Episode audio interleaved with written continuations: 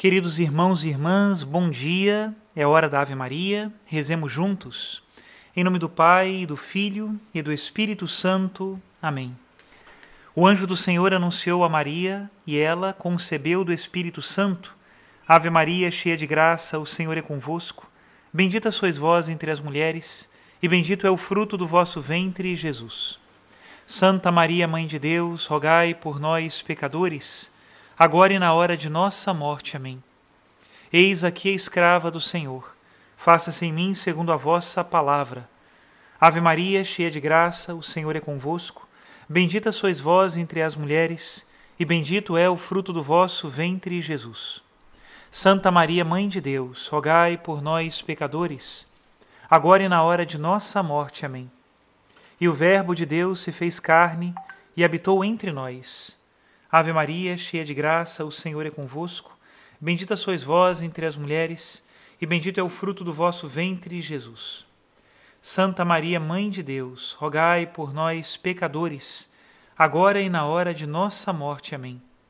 Rogai por nós, ó Santa Mãe de Deus, para que sejamos dignos das promessas de Cristo. Oremos.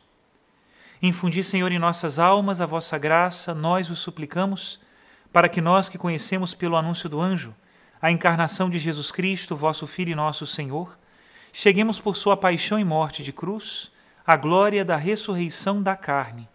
Pelo mesmo Cristo nosso Senhor. Amém. Em nome do Pai, do Filho e do Espírito Santo. Amém. Damos continuidade à reflexão sobre a corrupção e o pecado. Se esse assunto nos incomoda, é um bom sinal Triste seria que a corrupção e o pecado não nos incomodassem. Escutemos o que nos diz o Papa Francisco. A imanência. Não devemos confundir pecado com corrupção. O pecado, especialmente quando é reiterativo, conduz à corrupção, mas não quantitativamente. Tantos pecados provocam um corrupto, e sim qualitativamente, por criação de hábitos que vão deteriorando e limitando a capacidade de amar, encolhendo cada vez mais a referência do coração a horizontes mais próximos de sua iminência, de seu egoísmo. Assim afirma São Paulo: porquanto o que se pode conhecer de Deus, eles o leem em si mesmos, pois Deus lhes revelou com evidência.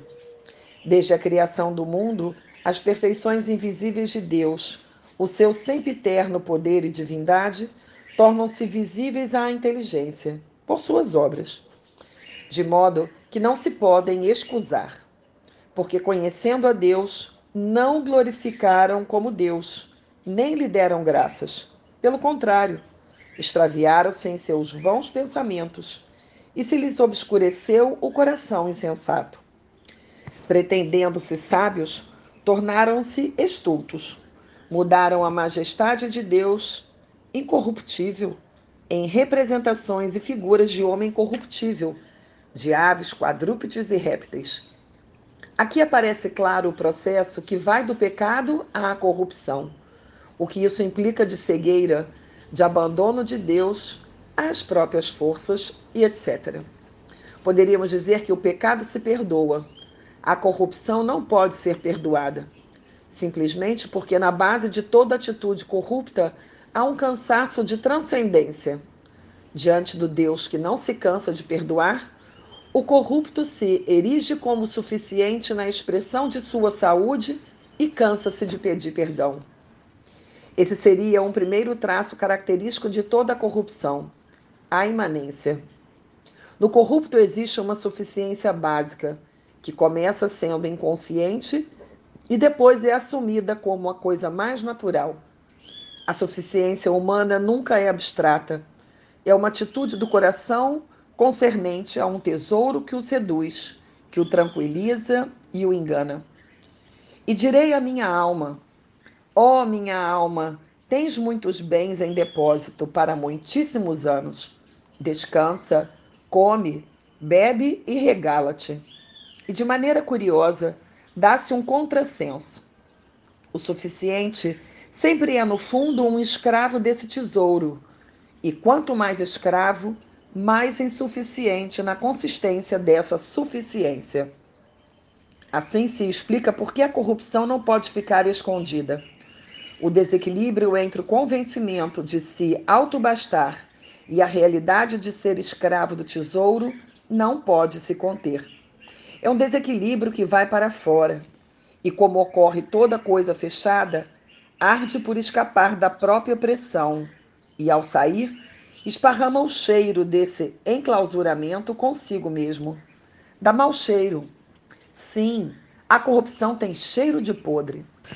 Quando alguma coisa começa a cheirar mal, é porque existe um coração preso sob pressão entre a sua própria suficiência imanente e a incapacidade real de bastar a si mesmo.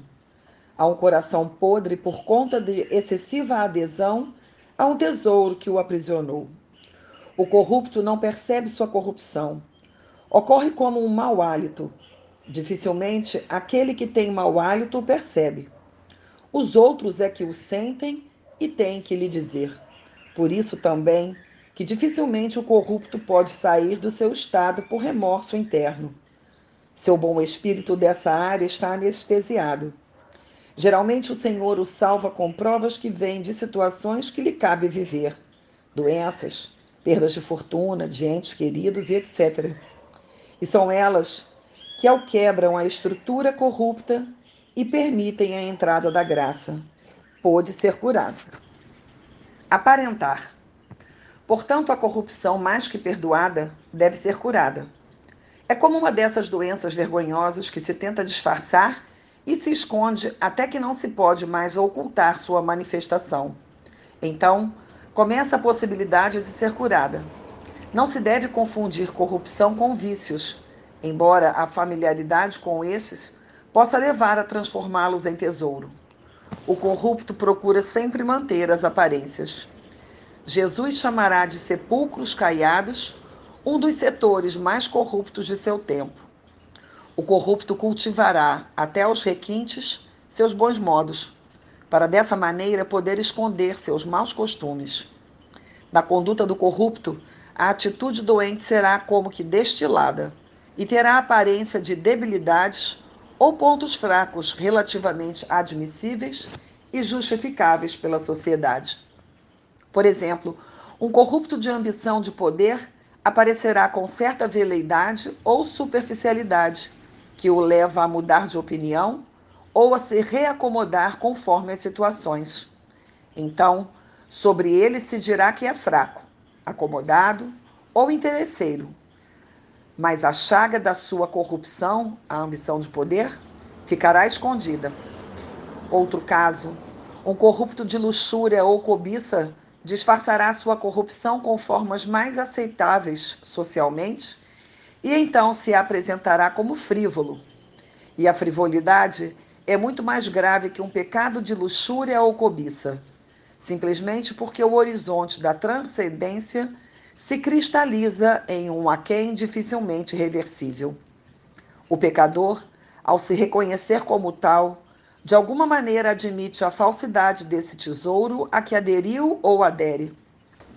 O outro, no entanto, submeteu seu vício a um curso acelerado de boa educação. Esconde seu tesouro verdadeiro, não o ocultando à vista dos outros, mas reelaborando-o para que seja socialmente aceitável.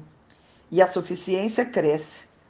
Começará pela veleidade e a frivolidade, até acabar no convencimento totalmente seguro de que se é melhor que os outros. Jesus lhes disse ainda esta parábola a respeito de alguns que se vangloriavam como se fossem justos e desprezavam os outros. Subiram dois homens ao templo para orar. Um era fariseu, o outro publicano.